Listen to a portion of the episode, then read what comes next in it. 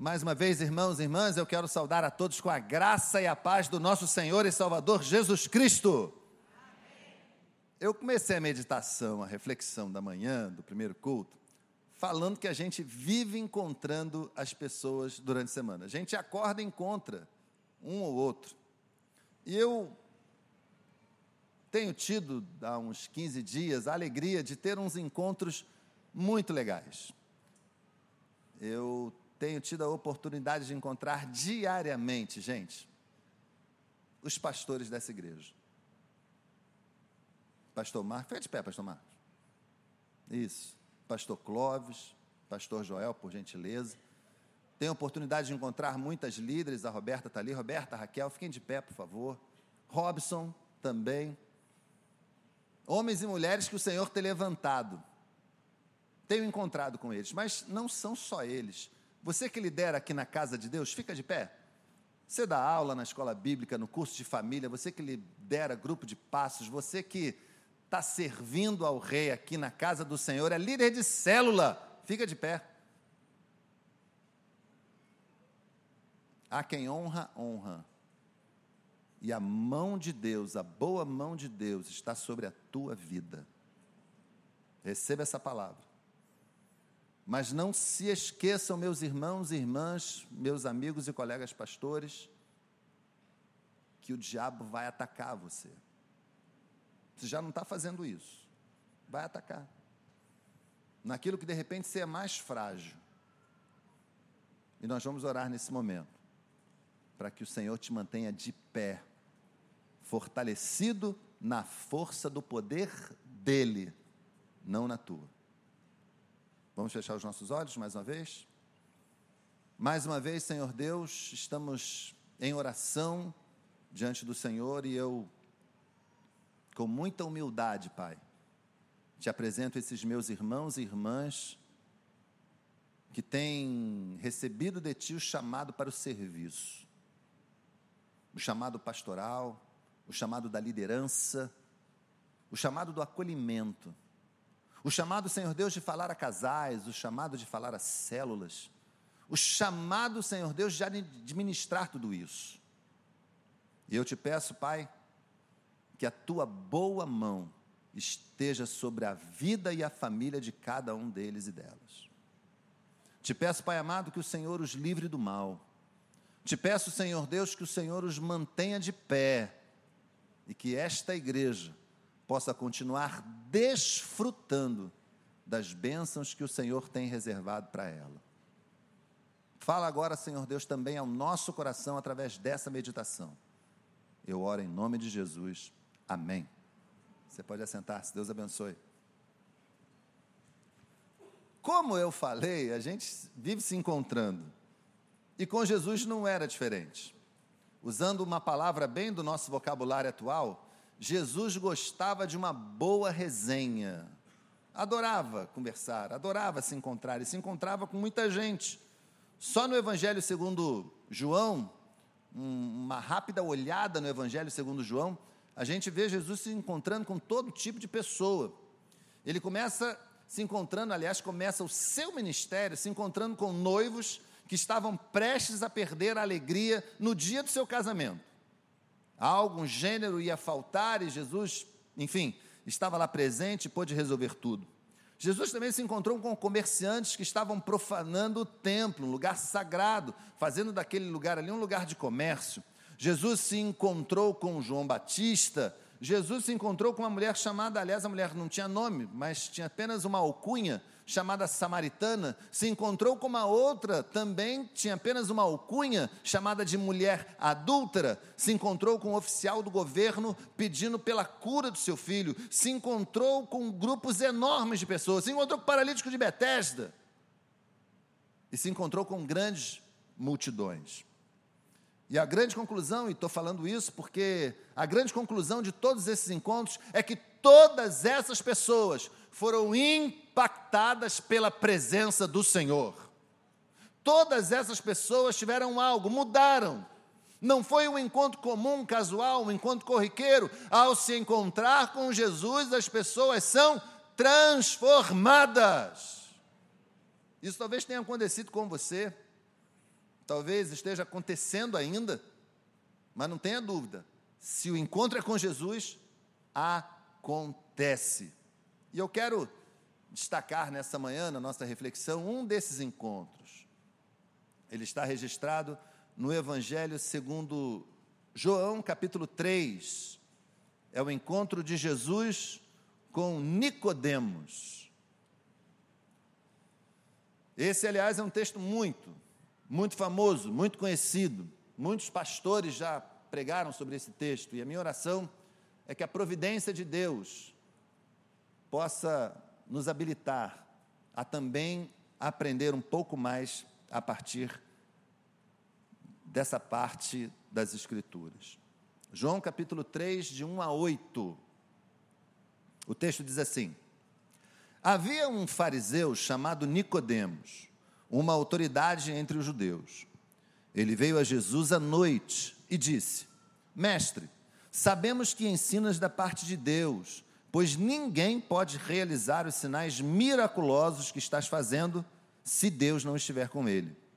Em resposta, Jesus declarou: Digo-lhe a verdade, ninguém pode ver o reino de Deus se não nascer de novo.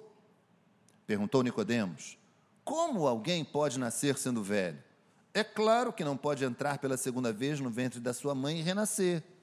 Respondeu Jesus: Digo-lhe a verdade. Ninguém pode entrar no reino de Deus se não nascer da água e do espírito. O que nasce da carne é carne, mas o que nasce do espírito é espírito. Não se surpreenda pelo fato de eu ter dito: é necessário que vocês nasçam de novo. O vento sopra onde quer, você o escuta, mas não pode dizer de onde vem nem para onde vai. Assim acontece com todos os nascidos do Espírito. Nessa manhã a gente vai refletir um pouquinho sobre o tema nascer de novo. Nascer de novo. O Dr. John Piper, um dos escritores atuais, dos mais respeitados, com muitos livros escritos aqui em língua portuguesa também, ele aponta que essa expressão nascer de novo, ela foi banalizada. E por que ele diz isso? Ele diz que essa expressão foi banalizada porque muitas pessoas que não nasceram de novo dizem que nasceram de novo. Que muitas pessoas, não tendo passado pela experiência do novo nascimento, simplesmente se assumem como nascidas de novo. Bem, olhando lá o que ele escreveu, tentando resumir para você, é o seguinte: ou elas estão mentindo, dizendo que nasceram de novo, ou elas simplesmente não entenderam, não conseguiram entender do que trata o novo nascimento. E a gente vai refletir um pouquinho nessa manhã, tentando descobrir um pouco mais, algumas verdades importantes sobre nascer de novo. E a gente vai investigar a vida desse personagem que nós acabamos de ler a história dele, um pouquinho dela, que é Nicodemos. Nicodemos era uma autoridade entre os judeus era uma figura de destaque naquela sociedade. Possivelmente, possivelmente, Nicodemos também era membro do Sinédrio.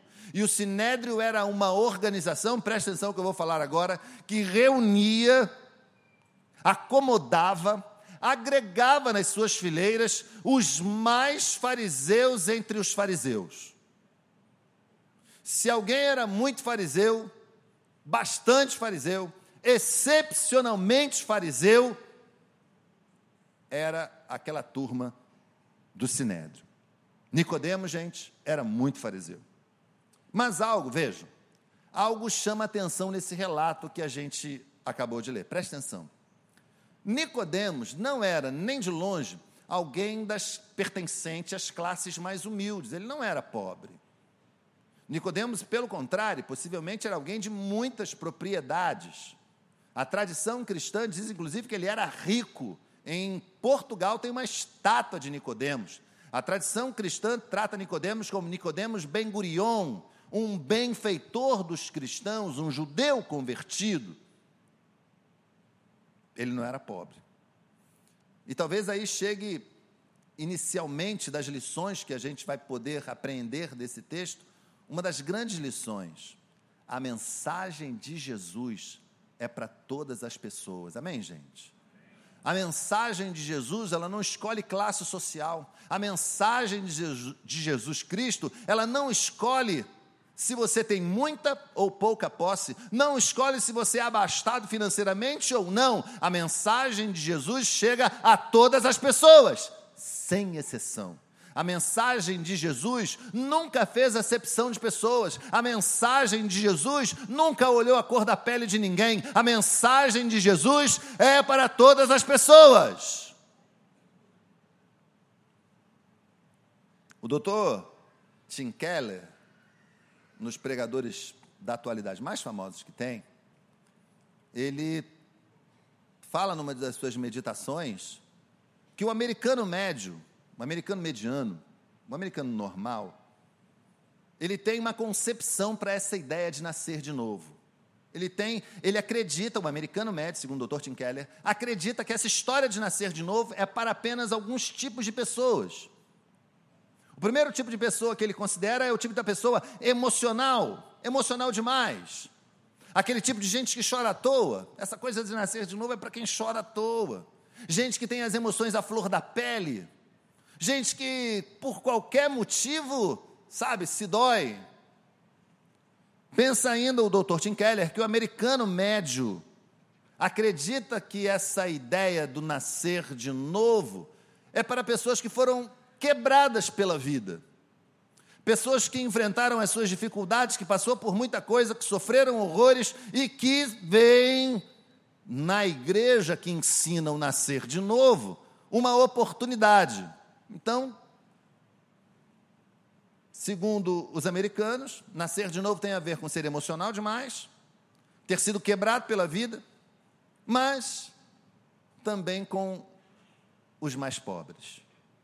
Quem gosta desse negócio de nascer de novo são os mais pobres. Eu fico pensando que o americano médio, na verdade, não sabe de nada. Não é isso, pastor Joel? Eles não sabem de nada. Porque se lessem a história de Nicodemos, saberiam que absolutamente nenhum desses estereótipos se aplica. Quando nós olhamos para a vida de Nicodemos, parece que a sua, socia, sua posição social não refletia alguém assim tão emocional. Pertencer ao sinédrio não era lugar ali, aquele espaço para pertencer ao sinédrio, eh, certamente uma pessoa emocional demais não conseguiria fazer parte. Era preciso austeridade para pertencer àquele grupo religioso, equilíbrio. De igual modo, não parece que ele era o tipo de pessoa bagunçada na vida, aquela pessoa que sofreu horrores, não. Ele era alguém de status, posses, prestígio, ele tinha poder, ele era bem-sucedido e provavelmente muito rico. É esse homem, presta atenção agora, é esse homem, fariseu dos fariseus, rico, cheio de posses, que vai ao Rabi Jesus. Mas vejam, Jesus não era um rabi qualquer. Jesus era o menos rabi de todos os rabis. O mais fariseu procura o menos rabi. Você está entendendo isso? E por que, pastor, mas por que Jesus era o menos rabi? Gente, porque era. Porque Jesus não tinha pompa e nem circunstância como os outros rabis. Jesus vivia e pregava em absoluta humildade. Jesus não tinha pedigree, gente. Jesus não era filho de alguém. Jesus não era. Quem era Jesus? O mais fariseu procura o menos. Não é menor, não. Eu falo menos porque era isso mesmo. Mas vejam, apesar de parecer loucura, Nicodemos chega na presença de Jesus e faz uma saudação muito respeitosa. Ele chega diante de Jesus e diz: Mestre. E talvez esteja aí a senha, a chave, o caminho para a gente começar a entender o que significa de verdade nascer de novo. Quando nós reconhecemos e nos encontramos pessoalmente com Jesus Cristo. O novo nascimento começa quando nós reconhecemos e nos encontramos pessoalmente com Jesus Cristo. E aí talvez você fale assim, mas pastor Nicodemos, Nicodemos foi, foi à noite, né, pastor? Você que já ouviu esse sermão, ou pelo menos meditações dentro dessa passagem, provavelmente você já ouviu isso. Ele foi à noite para que a penumbra da noite pudesse camuflar ali o seu rosto, a sua identidade. Olha, é possível. Mas eu estava lendo um outro autor, também dos mais respeitados que nós temos na atualidade, que aplicava, aplicando um princípio de interpretação bíblica, pastor Ronaldo, que é o uso da palavra dentro do mesmo evangelho, como é que João usa a palavra noite no seu evangelho? Nem sempre significando somente a hora do dia. Em alguns momentos ele usa a noite como o momento mais difícil da alma. Olha, olha que pista. Sim, ele foi à noite, pode ser sim que ele estivesse se escondendo, mas pode ser também que ele tenha ido a Jesus porque sua alma estava precisando de algo. Ele pode ter ido a Jesus porque ele estava necessitando do Senhor. Ele pode ter ido a Jesus porque talvez ele tivesse precisando ouvir as palavras que ouviu necessário é que você nasça de novo, Nicodemos. Ele foi a Jesus por um motivo que nós descobrimos ao longo da sua história, eu vou falar já já. Ele foi. Pode ter ido escondido, mas ele foi. Outras pessoas do seu tempo, outras pessoas da sua posição, outras pessoas simplesmente não foram. Por medo, vergonha, qualquer outra coisa, não foram. Então, deixa eu dizer uma coisa aqui para você, meu irmão, minha irmã. Deixa eu dizer uma coisa para você que está visitando a gente aqui, que está ouvindo essa mensagem, para você que ouvirá, ouvirá essa mensagem em outro momento. Não tem hora certa para buscar ao Senhor, o importante é que você busque ao Senhor. Sabe o que eu estou querendo dizer com isso? É que tem gente, está na antessala do juiz, vai vir aquela sentença difícil, e vem assim na mente: eu vou orar. Mas o inimigo colocou um pensamento, sabe qual é o pensamento que o inimigo colocou? Vai orar só agora, o interesseiro? Que vergonha! Vai orar agora, o interesseiro? Agora tu ora. É a hora de orar! Não deixe o inimigo fazer isso com você, não. Não deixa o inimigo tirar o momento que de repente você vai estar lá e vai se consagrar e vai de repente aquele momento, um minuto, o Espírito vai falar o teu coração e vai ser o minuto da virada. Começou com interesse, verdade, começou com interesse, mas pode terminar para a glória. Você está entendendo? Você recebe isso? Glória a Deus. Não deixe o inimigo colocar minhoca na tua cabeça, não. Todo momento que você passar com o Senhor vale a pena.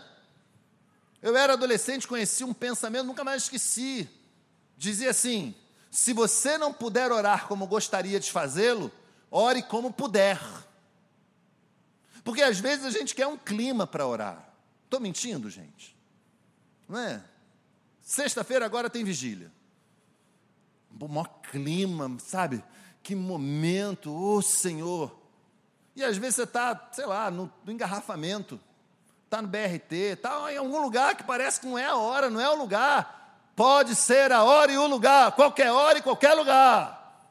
É hora de falar com o Senhor. É hora de manter comunhão com Ele. Não tem hora certa, não, hein?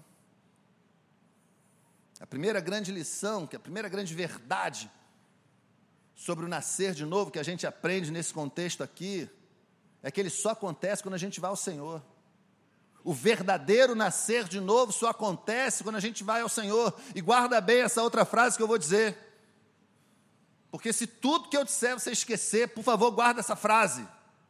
Jesus é insubstituível. Vamos falar juntos? Jesus é insubstituível. Mas, pastor, por que, que o senhor falou com tanta ênfase? Porque tem gente que está substituindo Jesus. Sabe, no, no, no, no, primeiro lugar da vida, no, no, lugar mais importante da sua história, tem gente que está substituindo Jesus. Pelo quê, pastor? Eu digo para você, por uma liderança carismática. Vou dar três pontos só. Tem gente que substitui Jesus por um líder. Pode ser um bom líder, um líder fantástico, uma líder legal. Tem gente que coloca a palavra dessa pessoa, olha, ela falou, está falado. Não, ela disse, teve uma revelação. Ah, Senhor. Ninguém, ninguém nesse planeta ou em qualquer outro, se houver isso, pode substituir Jesus na tua vida.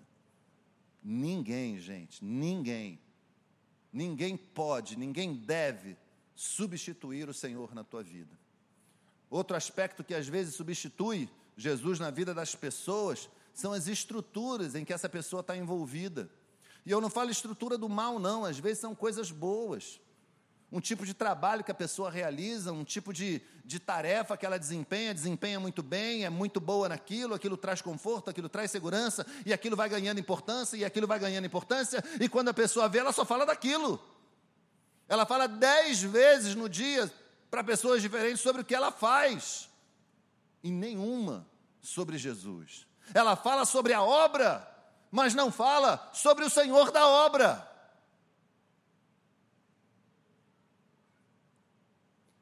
E tem gente que substitui Jesus por si mesmo. É sério? Tem gente que se coloca no topo. Não é egoísmo, não. O nome é outro, é egocentrismo. É o eu no centro. Você quer ver um exemplo de pessoa egocentrista? Se já aconteceu com você, enfim, você chega para contar um problema para alguém. Você chega, olha, um problema, ou então até uma coisa boa, não precisa ser problema não. Olha, eu viajei, viajou para onde? Eu é que viajei, eu viajei, olha, você foi, você foi para Santa Catarina, eu fui para Londres. Já aconteceu com você? pode, pode ser, não vou julgar aqui, por favor. Mas pode ser que essa pessoa esteja aí cultivando um egocentrismo e às vezes nem sabe. Você começa a falar do teu problema e ela atropela você com o problema dela. O meu foi mais. O quê? Você deu uma topada, eu, eu perdi a unha. É sério. Caramba, eu estava chegando aqui para o culto, meu pneu furou. Eu, me bateram no meu carro. Tem gente que faz isso mas faz isso também nos piores momentos. Acredita que o seu pensamento, o seu raciocínio, a sua força de vontade é capaz de gerar toda a mudança que precisa nessa onda de, de vontade que existe por aí, de força de vontade. Deixa eu dizer uma coisa para você sobre a força de vontade. Nem os cientistas do comportamento acreditam mais na força de vontade. Ela é bacana, ela é legal, mas está longe, mas muito longe de ser essa cereja do bolo toda. Você vai muito mais além se ao invés da sua força de vontade, confiar em Jesus, que nos dá toda a força que precisamos. Amém? Creia nisso porque é verdade daquelas. Porque nada disso leva ao novo nascimento. Só Jesus. O líder carismático não vai te dar um novo nascimento. A estrutura que de repente você está tão envolvido com ela não vai te dar um novo nascimento. Você mesmo, nem de longe, você vai dar a você mesmo o novo nascimento. Se de manhã, de tarde ou de noite, busque o Senhor, porque só Ele é capaz de iniciar e consumar a transformação do ser humano. Nicodemos provavelmente não era emocional, provavelmente não tinha crise financeira, mas ele conseguiu compreender que precisava ir à fonte, ele conseguiu compreender que Jesus era insubstituível. Eu não creio que Nicodemos estivesse atrás de mais regras morais. Ele já tinha isso no farisaísmo. Eu não creio que Nicodemos estivesse atrás de mais religião. O judaísmo é por si só uma religião. Mas ele foi atrás do Senhor, porque ele precisava ouvir o que ouviu. Nicodemos, Você precisa nascer de novo, porque sem nascer de novo, você não entra no reino de Deus. Você não entra no reino de Deus. Eu falei no primeiro culto que a gente às vezes assim acontece comigo, não sei, né, como é que funciona para você quando você lê a Bíblia. Primeiro, eu, eu volto e meia me imagino lá. Acontece com você também? Tipo assim, puxa vida. Eu vou falar uma coisa aqui, eu não, por favor, entenda bem aqui a minha pergunta, hein? Você é da época do túnel do tempo? Tuninho, lembra? Está rindo de quê? Está morrendo de rir. Está rindo, né? Está morrendo de rir. Os mais jovens não sabem o que era isso. Túnel do Tempo foi uma série, uma série, que tinha os cientistas que entravam num túnel e iam parar em outros momentos da história.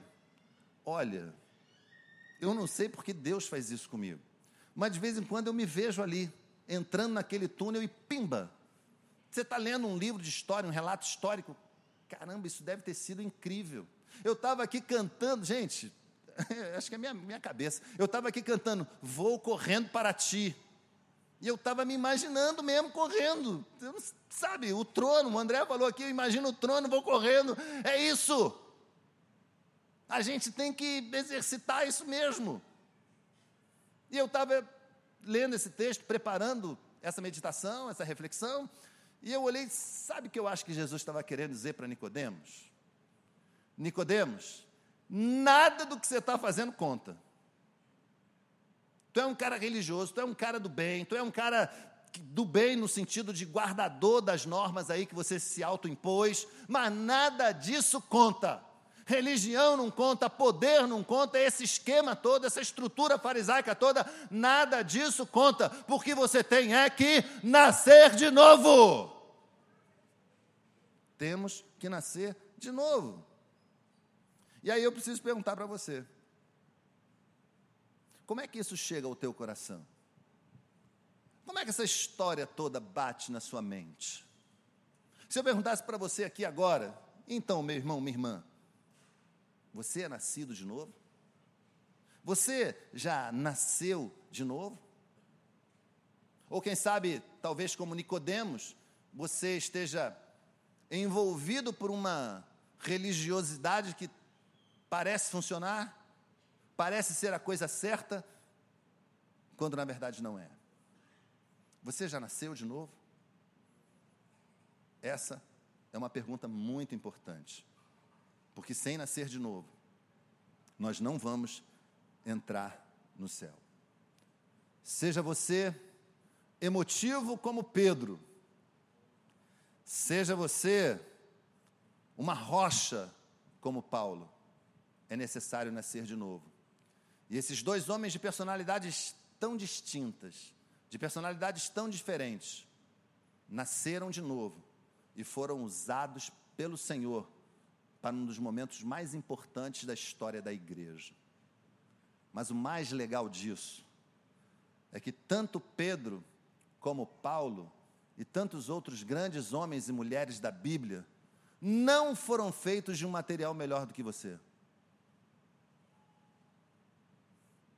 não foram feitos de um material mais excepcional, de um material mais fino, de um material mais caro. Não. Pessoas exatamente iguais a você na sua concepção. E eu posso imaginar o que Deus pode fazer com um exército como esse que está aqui nessa manhã. Eu posso imaginar a revolução espiritual que Deus pode fazer usando a tua vida, meu irmão, usando a tua vida, minha irmã. Eu consigo imaginar, sim, esse país inteiro, inteiro, se curvando aos pés de Jesus e termos aqui uma nação transformada. Feliz é a nação cujo Deus é o Senhor. Tem a ver com pessoas nascidas de novo, tem a ver com pessoas transformadas, tem a ver com pessoas que foram ao Senhor Jesus e tiveram com Ele um encontro. Amém, gente? Eu não tenho dúvida disso, não. O diálogo continua. Diálogo continua e avança numa direção, eu diria até inusitada, porque Nicodemos, Nico, né? Nico tinha muitas limitações para entender essa história do nascer de novo.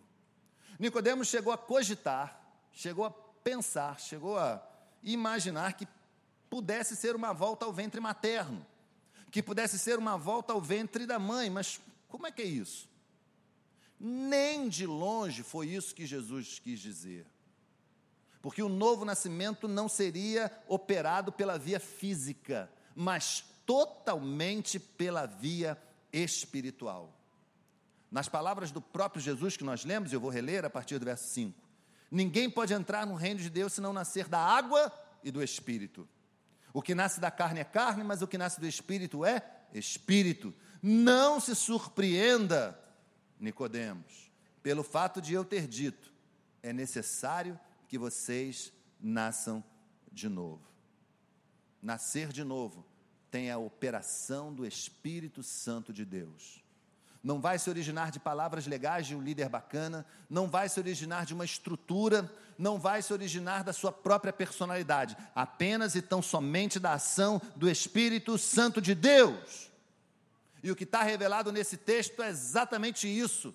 Nós vamos ao Senhor Jesus e o Espírito Santo opera naquilo que ele tem de melhor para fazer, convencendo você e a mim também do pecado, da justiça e do juízo. O apóstolo Paulo, ele, ele refina essa ideia lá no texto de Efésios, e eu preciso que você ouça esse texto com muita atenção, porque eu vou dar ênfase aqui a umas palavras que tem a nossa versão, que nós usamos aqui, a NVI, ênfase a algumas, algumas palavras que estão aqui, que às vezes algumas pessoas podem se sentir confundidas. Escute bem, Efésios capítulo 1, versos 13 e 14.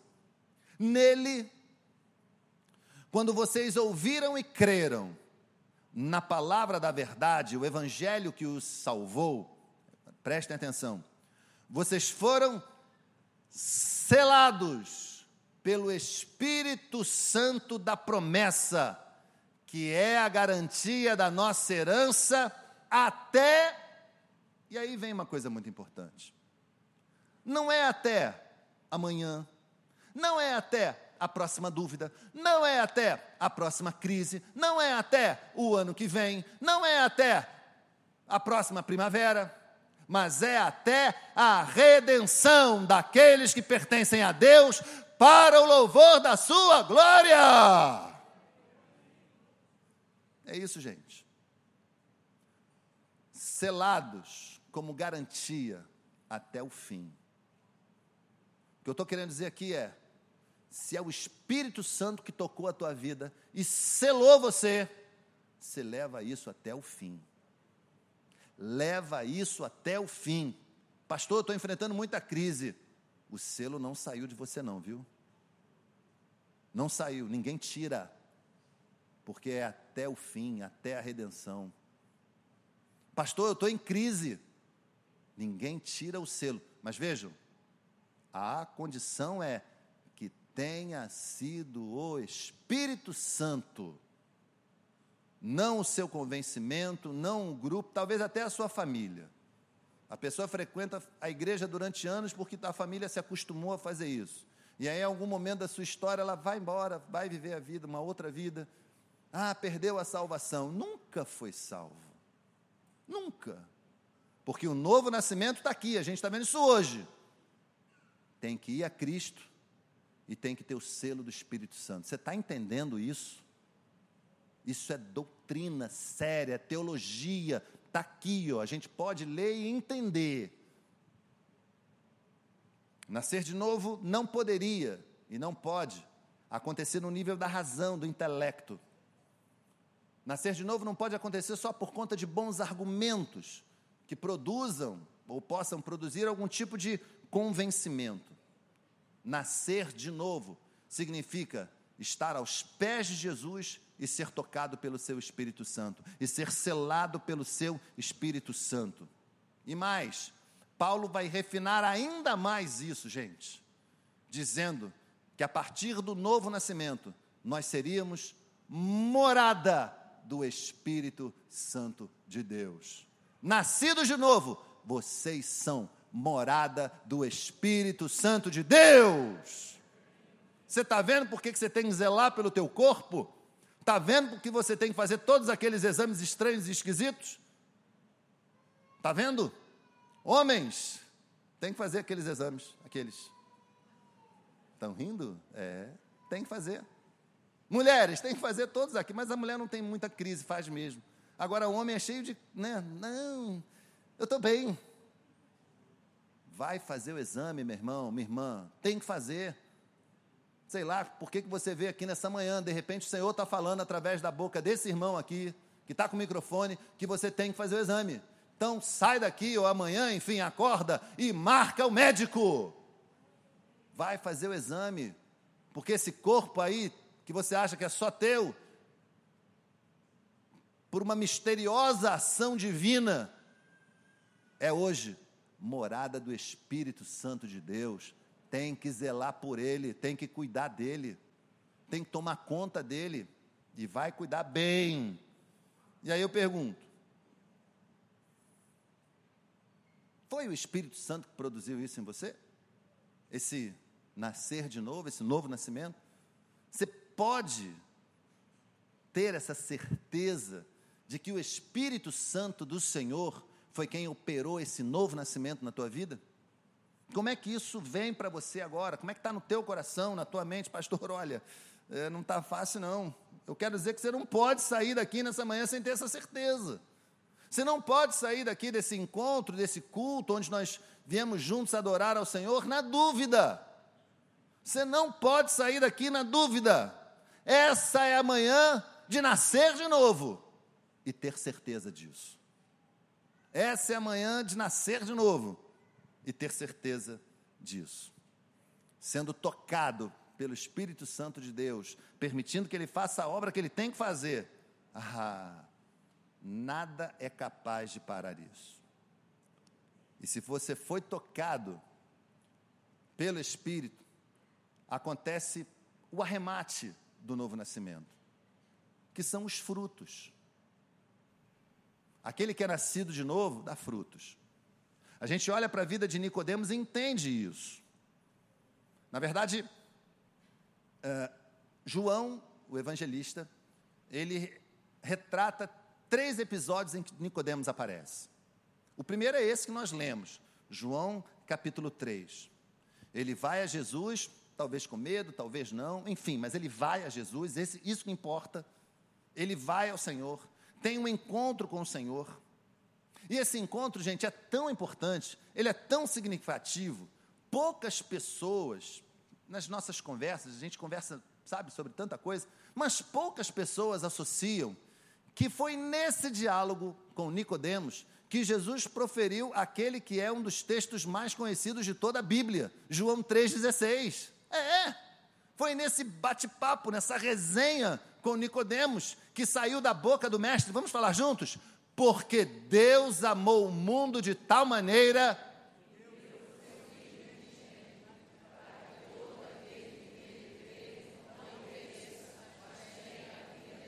E se você ainda não decorou esse texto, você não entendeu nada, hein? Vamos, mas pastor, tem que decorar não é uma obrigação. Mas esse é o texto, gente, que é chamado de o Evangelho em miniatura. A história do Evangelho resumida numa frase. O amor de Deus de tal maneira que Ele envia seu único filho para que eu e você não experimentássemos a morte eterna, mas que a gente tivesse vida. Olha isso. Grava, grava esse e outros. Muitos precisam realmente ser gravados.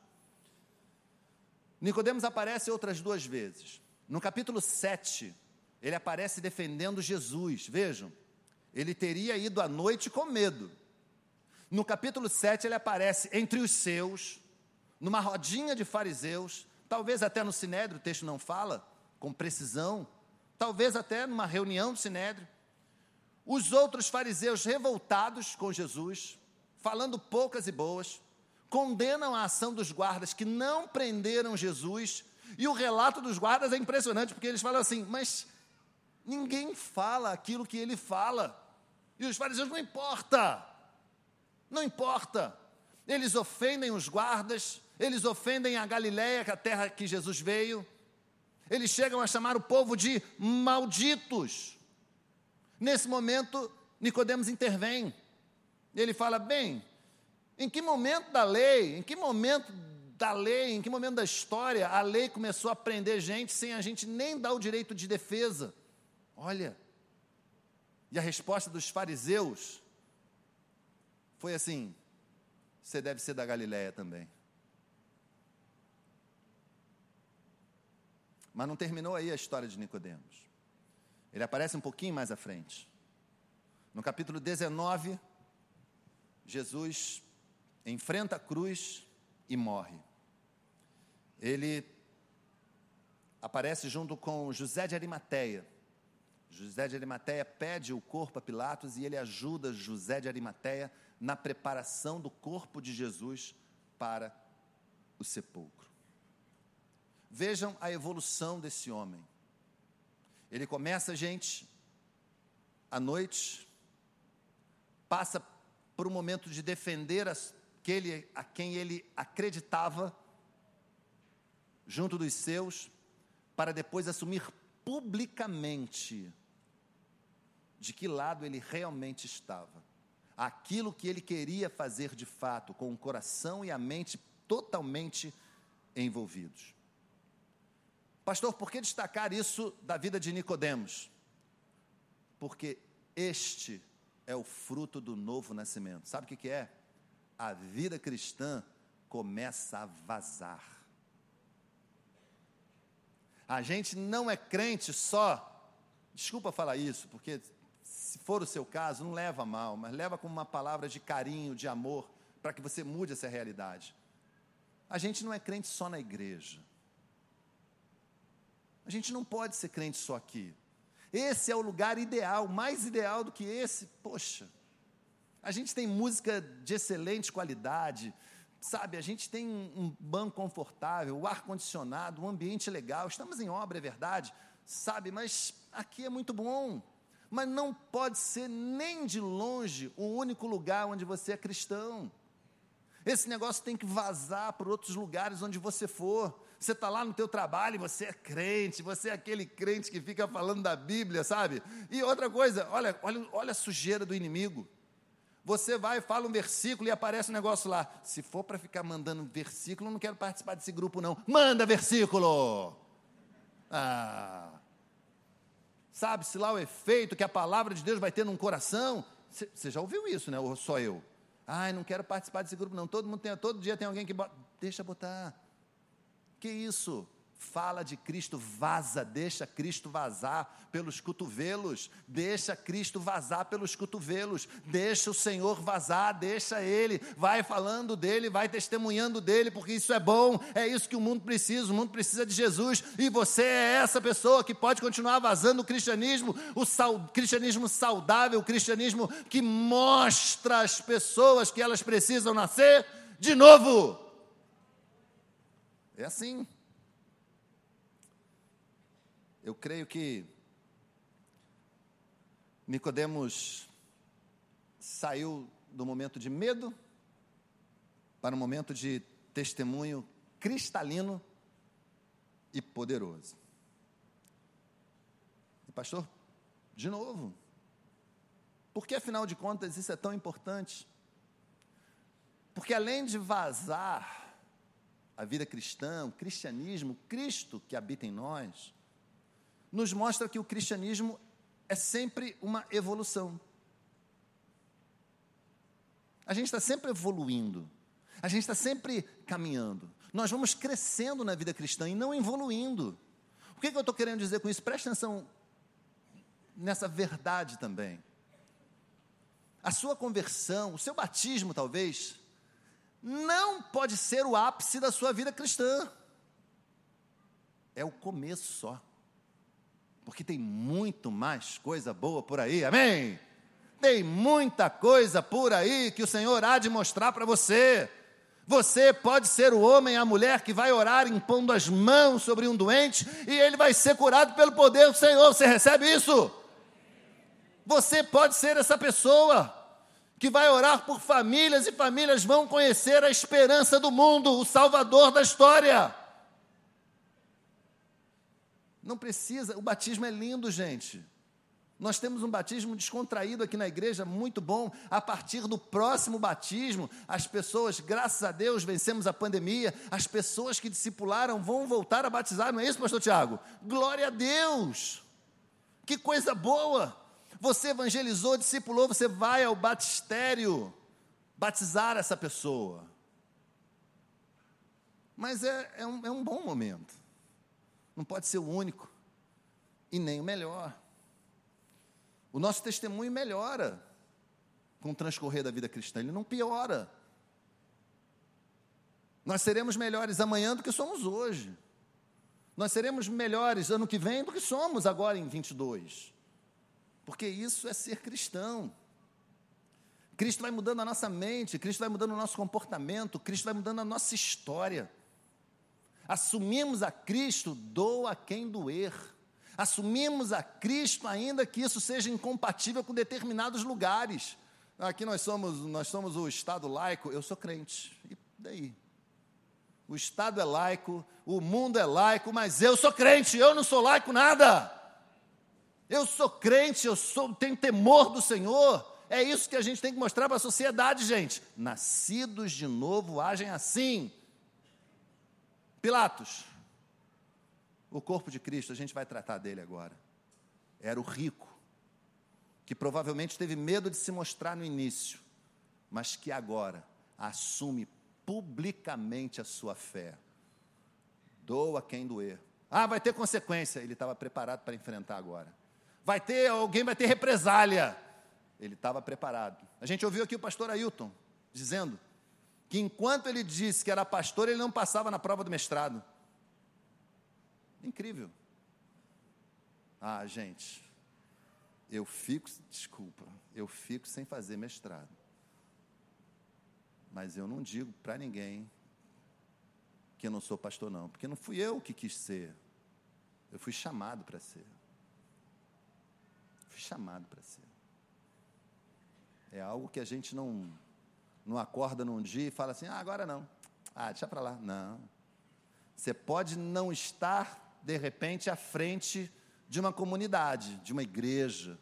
Mas o ministério pastoral que o Senhor te chamou está no teu sangue.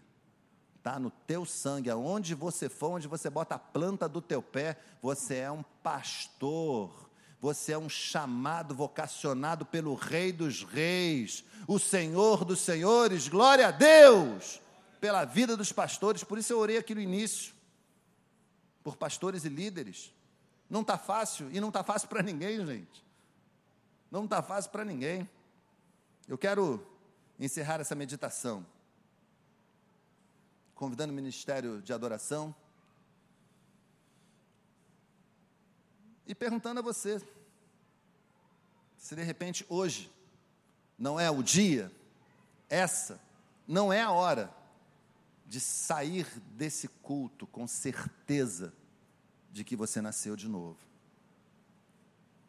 Quem sabe, eu não sei quantos estão aqui que ainda não têm um compromisso com o Senhor, quem sabe, não é a hora e o dia de efetivamente receber a Cristo em seu coração experimentar o novo nascimento mediante a ação do Espírito Santo.